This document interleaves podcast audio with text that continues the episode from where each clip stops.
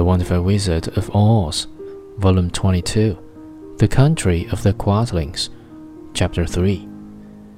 As quick as lightning, the man's head shot forward and his neck stretched out until the top of the hat, where it was flat, struck the scarecrow in the middle and sent him tumbling over and over down the hill.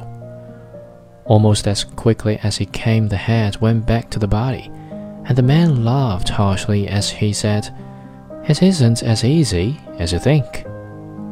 A chorus of boisterous laughter came from the other rocks, and Dorothy saw hundreds of the armless hammerheads upon the hillside, one behind every rock.